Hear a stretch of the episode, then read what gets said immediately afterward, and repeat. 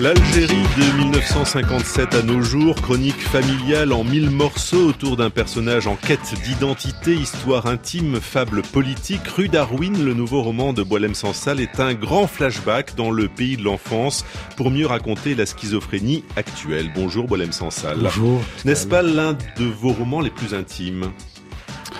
Ah oui, sans doute, puisqu'il y a vraiment des éléments autobiographiques avérés, bien que dans mes autres romans, on retrouve aussi euh, beaucoup de moi à travers différents personnages. Euh, mais là, c'est euh, assez directement centré sur mon histoire personnelle, celle de ma famille.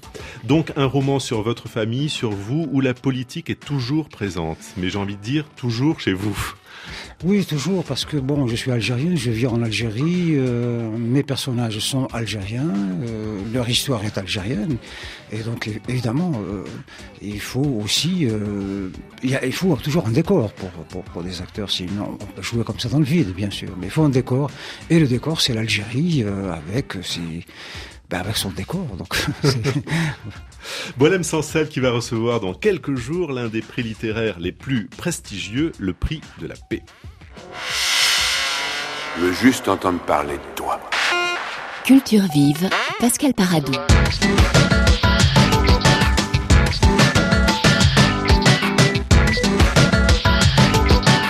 Golem sans salle, rue Darwin est un roman de l'enfance, de l'enfance perdue, qui débute alors que la mère du personnage principal est en train de mourir et elle lui dit, ce sera presque ses, derniers mots, va, retourne à la rue Darwin. Vous avez fait ce chemin aussi? Ah oui, absolument. Euh, ma mère est morte il y a trois ans. Et euh, ben, évidemment, euh, une fois le deuil achevé, je me suis trouvé avec des choses qui remontaient en moi. D'abord un regret, c'est le regret de n'avoir jamais discuté avec ma mère. Et en même temps, un peu de colère. Ma mère ne m'a jamais rien raconté sur sa vie, sur notre vie. J'avais plein de questions dans la tête, plein de, trous de mémoire, plein de choses qui manquaient. Et puis bon, on est dans la vie euh, tous les jours, on, se dit toujours demain, demain on verra, demain on verra, demain on posera ces questions. Et voilà, et pas patatras, elle meurt, donc je suis coupé de mon, euh, de mon passé, dont je ne sais strictement rien. Voilà. Qui a été occulté, qui, qui, est mystérieux, qui est caché, qui a été... Euh, oui, en fait, c'est ça, oui, le terme qui convient le mieux, c'est occulté. Il y a une volonté de ne, de ne pas regarder ce passé-là. Mais pour quelle raison? Parce que trouble, parce que parce que difficile parce que la honte, parce que éventuellement euh, c'est ça, la honte, la douleur. Euh, ma mère a beaucoup souffert dans cette dans, dans sa jeunesse avec cette cette maîtresse femme, Macrel par ailleurs a beaucoup souffert, elle a, elle a été renvoyée, elle a, elle a, vécu une véritable misère à Alger, elle a dormant dans les rues, euh, et puis petit à petit elle s'est reconstruite et et donc, à un moment donné, elle fait venir son, son enfant, c'est-à-dire euh, moi, et puis, euh, et puis voilà, à partir de là, on a, commencé, une nouvelle vie. Donc, il fallait occulter l'ancienne, il fallait la détruire totalement pour que la nouvelle vie prenne et ait du sens. Donc, cet homme, ce personnage, vous peut-être, euh, mmh. Sansal, va repartir sur les traces à la fois de son passé et de son histoire. C'est pas juste de la nostalgie, c'est comme vous le disiez, pour, pour savoir, euh, et c'est pratiquement une, une enquête une quête euh, d'identité, parce que dans les racines, il va peut-être comprendre qui il est. De manière secondaire, euh, la quête d'identité de manière secondaire. Euh, c'est très difficile de vivre une, avec une vie tronquée. Voilà, il y a eu huit années de ma vie qui ont été tronquées. Et j'ai participé à cette opération de de d'occultation hein, parce qu'évidemment c'est difficile pour un enfant pour un jeune homme euh, de dire voilà j'ai vécu dans telle et telle condition avec ses copains qui eux ont vécu apparemment donc des vies normales. On veut être normal comme les autres et, euh, donc on affabule euh, pas seulement on ne fait pas qu'occulter on invente. Et puis les, les mensonges se mélangent et puis à un moment donné on ne sait plus où on en est on ne sait plus où on en est. Mais bon, on vit, on vit, le temps passe et arrive euh, un jour le, le temps de la rupture, le temps de, où toutes ces, ces choses-là se convergent vers une explosion. Quand vous dites avec pudeur, Bolem Sansal, euh, cet enfant qui a vécu dans telle et telle condition, il faut quand même raconter un tout petit peu les conditions parce que dans le livre, vous n'avez aucune pudeur. C'est mm. un immense bordel. Sous la férule d'une mère maquerelle, une certaine Jeddah. C'est plus compliqué que ça. Jeddah n'est pas une vraie maquerelle. Jeddah est, euh, était la chef d'une tribu, d'une tribu très honorable, euh, qui, a, qui, a, une histoire euh, exceptionnelle. C'est extraordinaire, comme beaucoup de tribus en Afrique du Nord, qui ont traversé, la, qui ont fait la guerre à la, contre l'invasion française, qui, voilà, avec des héros, des légendes, etc. Et voilà, cette, cette, cette à 18 ans, cette femme hérite de, sa tribu, au décès de son père, hérite de la tribu. Donc elle devient chef de tribu. Et le chef de tribu dans nos pays, c'est évidemment un chef de, euh, comment dire, administratif, donc il gère une tribu, mais en même temps c'est une sorte de chef religieux. Il y a une, euh, des connotations religieuses, euh, mais euh, éventuellement aussi chef de guerre. Donc voilà, cette, cette femme à 18 ans euh, se trouve à la tête d'une tribu dans un contexte très dur entre les deux guerres, la misère. Euh, euh, beaucoup de leurs terres ont été euh, spoliées euh, dans, dans, dans le, la colonisation. C'était aussi ça, la spoliation des terres. Et donc c'est l'appauvrissement de cette tribu, la misère. Et, et donc cette femme s'est trouvée devant la nécessité de trouver de nouvelles façons, de, des ressources pour faire vivre euh, sa tribu. Et alors, je ne sais pas comment, parce que moi, j'ai pas enquêté. Euh, bah, ça a été des activités comme ça. Elle a monté un premier bordel, ou elle l'a acheté, ou, je ne sais pas comment, où elle a pris des intérêts là-dedans, et, et puis un deuxième, et puis un troisième, et puis un quatrième, et puis toute une chaîne de bordels à travers toute l'Afrique du Nord, y compris en France parce qu'elle avait beaucoup d'intérêt également en France. Avec Donc, des hôtels où euh, le maréchal Pétain et quelques-uns oui, de ses voilà, ministres pouvaient aller, dites-vous, euh, s'amuser. Voilà, une femme très riche qui a réussi, qui est devenue, euh, qui, qui est passée du stade de chef de tribu à un grand notable dans, voilà, qui fréquente, qui invitait les, les généraux français à sa table, qui rencontrait le gouverneur, les, les machins. C'est un personnage important qu'on qu'elle considérait et en même temps, grâce à son, pouvoir financier, elle avait un, une capacité de corruption et d'acheter, de, contracter, de, peser sur le cours des choses très importante. Et alors, son fils, qui n'est pas peut-être vraiment son fils, donc mon père, euh, est devenu, ben, s'est trouvé dans la position de l'héritier de cette euh, femme qui n'a jamais été mariée, qui n'a pas eu d'enfant, et euh, puis donc elle a tout investi sur mon père. Moi, je le. Mon père était un, un, un, fils de riche, voilà, un fils à maman. Euh, il a, il menait une vie de patachon. Euh, voilà, évidemment, il avait tant de femmes à sa disposition, mais surtout il avait beaucoup d'argent. Il voyageait, enfin, il vivait comme euh, comme les enfants de Kadhafi, quoi. Voilà, euh, tout a, tout leur appartient, quoi. Et patatras, accident de voiture, il meurt. Et donc, euh, bah, moi, je deviens en quelque sorte euh, l'héritier, voilà. Donc, euh, et, euh, et donc Jeddah, cette femme, chasse ma mère parce que ma mère est d'un tout autre milieu. Elle est ma mère est une francophone, d'une fille de la cité, euh, qui, qui, qui, avait des diplômes, qui avait fait des études. À l'époque, elle avait le, elle a été jusqu'au brevet, ce qui à l'époque était énorme. Et donc, était une femme instruite. Et bon, bah, ça pouvait pas aller avec euh, les traditions. Et puis avec cette vie-là, donc, euh, elle a été chassée. Et donc je me suis retrouvé en quelque sorte bah, euh, euh, enfermé dans ce phalanstère parce qu'on on, on craignait que ma mère ne vienne me kidnapper ou que si ou que ça. Et donc pendant une année j'ai vécu euh, dans les, euh, les abords immédiats de Jeddah. Et donc là, j'ai découvert le bordel et tous ces enfants qui sortaient du bordel, les bâtards, les trucs qu'elle qu'elle qu'elle recueillait parce que c'était aussi une femme très charitable et très. Hein. Et c'est cette enfance-là que vous racontez donc dans Rue Darwin. Voilà, c'est tout ça.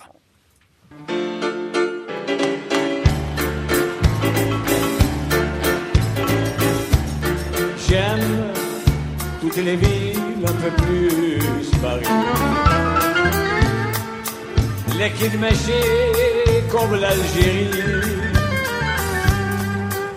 comme elle est belle, ونحبها في الهبال فين نكون ما ما ننساه عجي عجي شحال نحبها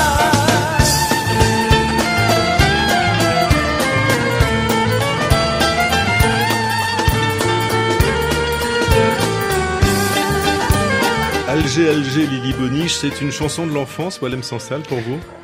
Euh, Oui, oui, absolument. Oui, j'ai été élevé dans cette euh, dans cette atmosphère. Hein mais bon, Lily Boniche, bon, c'était du moderne et tout ça, mais il y avait aussi la musique andalouse traditionnelle, mais aussi la, la, la, musique, la bonne musique aussi française. Hein.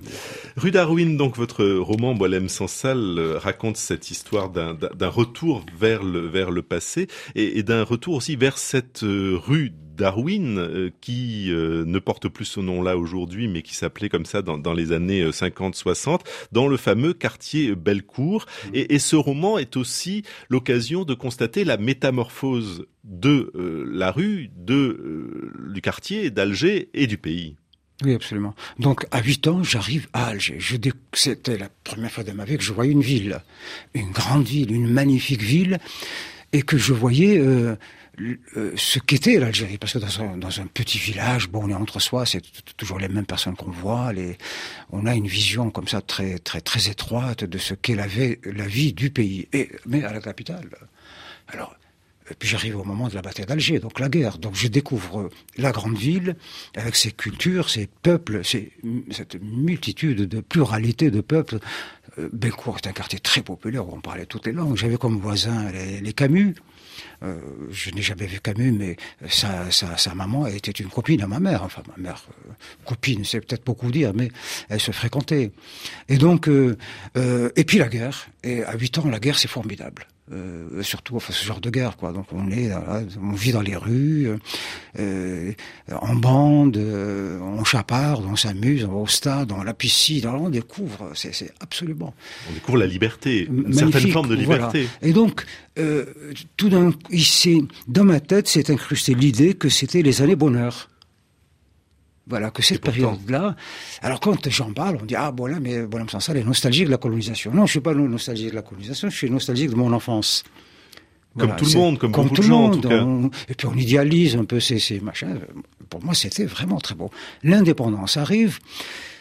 Euh, voilà, un ordre moral, euh, politique, machin s'installe qui n'avait, qui ne semblait ne s'être donné qu'une mission, c'est étouffer les gens, c'est restreindre leur liberté euh, euh, individuelle, collective, civique, euh, intellectuelle et autres, jusqu'à en faire des zombies, des et donc, euh, voilà, l'arabisation, l'islamisation, euh, c'est des apprentis sorciers qui manipulent la société comme on, a pu, on manipule un, jeu de Lego. On fait ça, ça marche, ça marche pas, on change.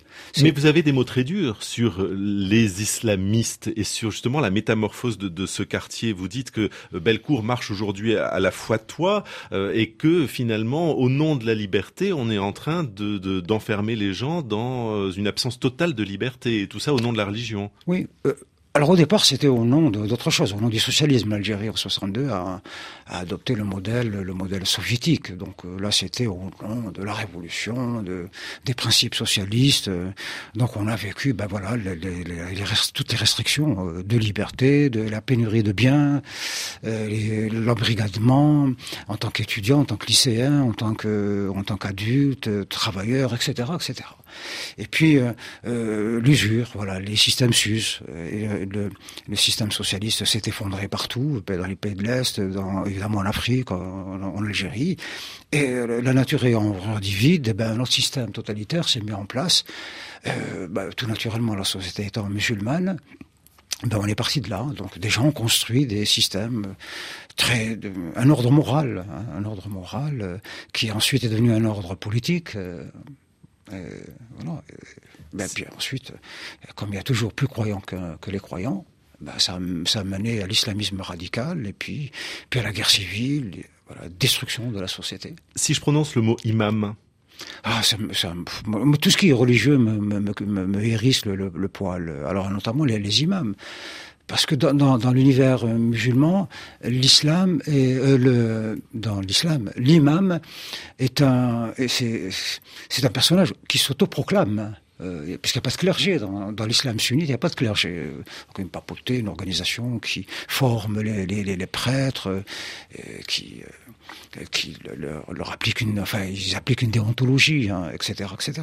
Non, là, c'est n'importe qui. Moi, je peux maintenant sortir dans la rue, euh, me, m'autoproclamer imam et appeler aux gens à venir à me suivre, et il y aura toujours des gens qui me suivront. Oui, vous dites que ça vous rend phobique, hein, ce mot-là de imam. Voilà, oui, absolument. Mais est-ce que vous, est-ce que vous reconnaissez euh, l'Algérie, votre pays, euh, dans lequel vous avez décidé de rester vivre, quand beaucoup d'autres, et d'ailleurs dans le roman, beaucoup des frères et sœurs du narrateur sont partis à l'étranger, vous, vous décidez euh, de rester, et vous dites que vous êtes comme un immigré clandestin à l'intérieur même de votre pays. Oui, oui, oui. Ben, L'Algérie que j'aime, et euh, celle à laquelle je crois, qui, euh, qui existe en partie ou qui, et qui n'existe pas euh, aussi, hein, euh, ben, elle est à la marge maintenant. Elle s'est repliée sous la pression de, de, de ses ordres dominants, euh, la dictature militaire, l'islamisme, puis les régressions aussi. Les, les sociétés régressent aussi de, de, mille manières parce a la misère, parce que si, a la violence, et, et donc c'est chacun pour soi, c'est l'égoïsme et tout et tout.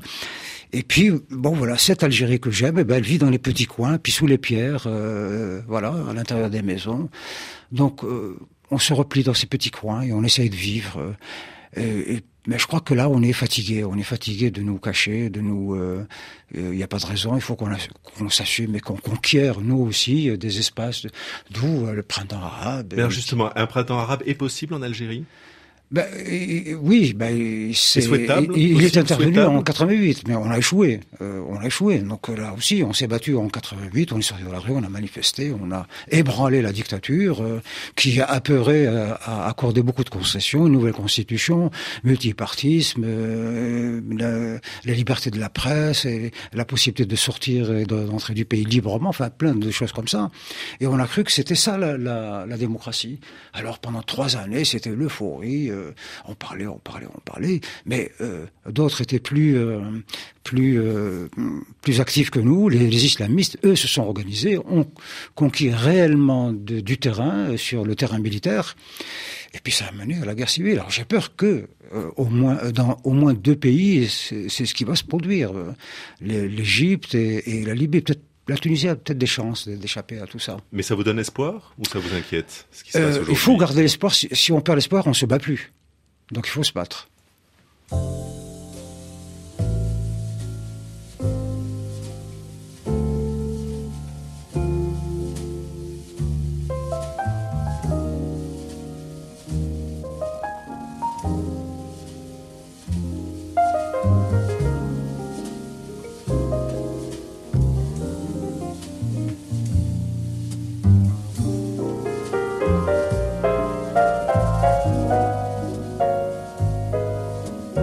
Boilem Sansal, euh, rue Darwin est votre huitième livre, euh, preuve que vous écrivez beaucoup parce que vous avez commencé à publier finalement très tardivement, il y a une petite dizaine d'années, vous aviez presque 50 ans, votre premier roman c'était le, Serment des, des, barbares.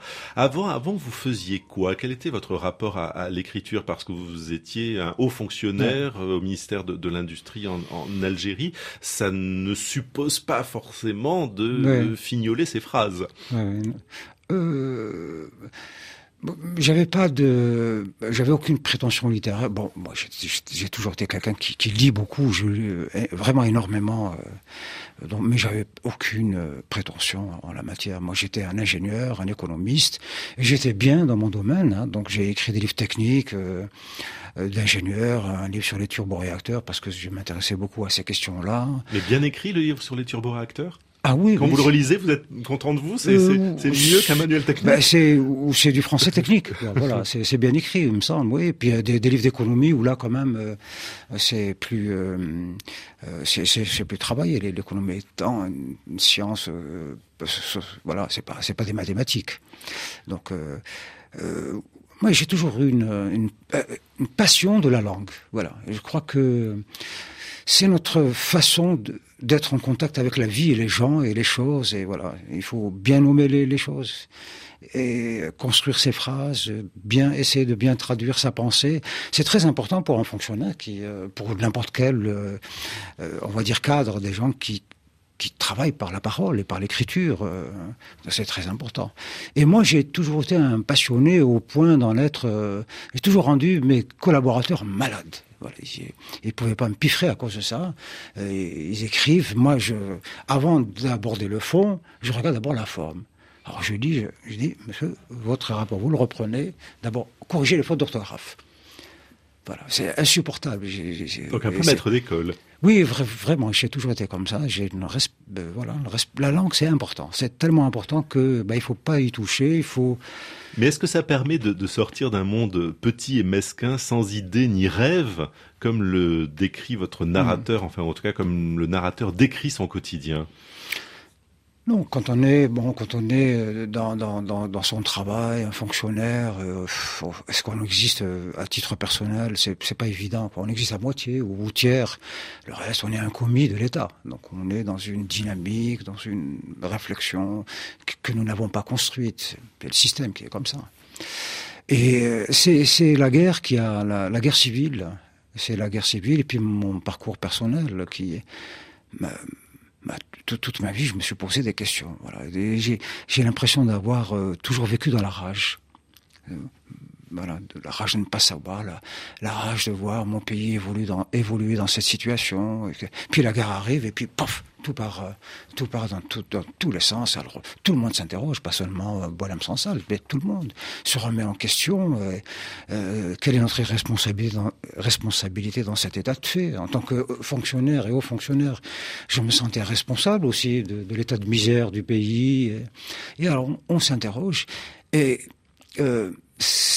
alors on ne réfléchit pas de la même manière en, temps de paix, en temps de guerre. Ben, pas du tout. Alors le cerveau ne fonctionne pas de la même manière parce qu'il y a la peur, il y a l'urgence, il y a des, des, remises en cause profondes. Et en tout cas, aujourd'hui, après ce, long parcours, vous, euh, c'est peut-être une façon de, répondre à la rage. Euh, vous recevez, on vous a décerné, euh, Boilem Sansal, le prix de la paix. c'est un prix de paix ou c'est un prix pour la paix, selon vous? Pour la paix, parce que la, la paix n'existe nulle part. C'est une, c'est même, pas une construction, parce qu'on sait pas ce que c'est la paix. C'est une, euh, à la limite, c'est une croyance, quoi. C'est une croyance. La paix, c'est de, que les hommes vivent bien ensemble et voilà, c'est tout simplement. En tout cas, c'est une sacrée récompense parce que c'est juste en dessous du, du, prix Nobel de littérature, le prix de la paix. Pour les, pour les Allemands, c'est incroyablement important. Moi, je ne savais pas, mais depuis que l'annonce en a été faite et que je suis en contact, je me rends compte que c'est absolument... Oui, pour eux, c'est plus que le prix Nobel. Plus que le prix Nobel et pour vous? Ben, moi, je sais pas. Donc, le 16 octobre, il y a la cérémonie de remise du prix. Après, je, suis sûr que ça va me transformer, mais dans quel sens, je sais pas encore. Bolem Sansal, euh, je vous suggère une nouveauté. Il y a votre nouveauté littéraire, Rue Darwin. Je vous suggère une nouveauté musicale. Euh, c'est le nouvel album de Birdie Nam Nam, qui est un groupe de DJ français, Defiant Order.